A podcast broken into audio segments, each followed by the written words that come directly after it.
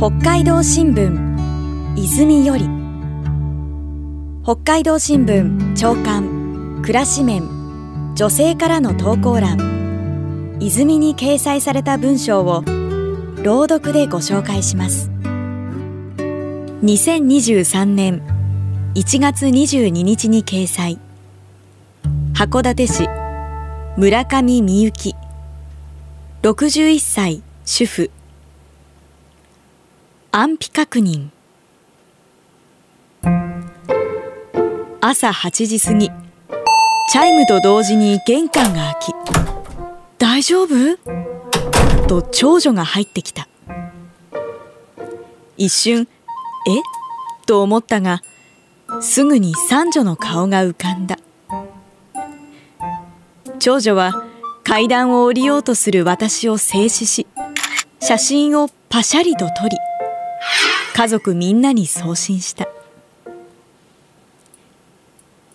前日東京の三女と夜遅くまで LINE をしていた際私の携帯の電源が突然切れてしまった。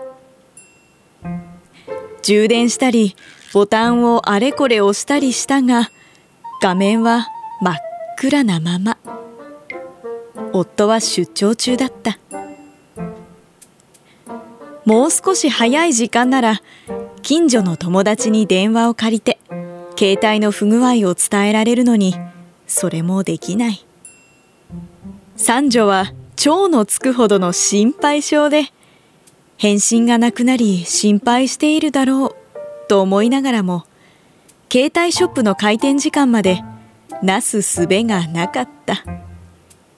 三女は家族に電話をかけまくったようだ。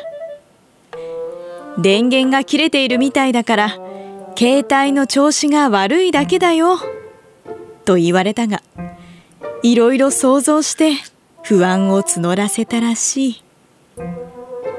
その結果同じ市内に住む長女が安否確認に来た。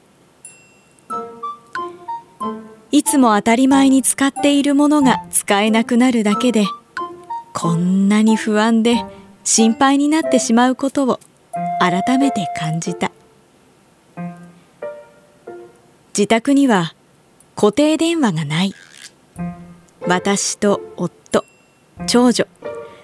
離れて一人暮らしを送る次女と三女のうち誰かの携帯に不具合が起こったらどうやって連絡を取ったらいいのだろう。急に不安がこみ上げてきた。携帯にはたくさんの着信があった。みんな心配かけてごめんね。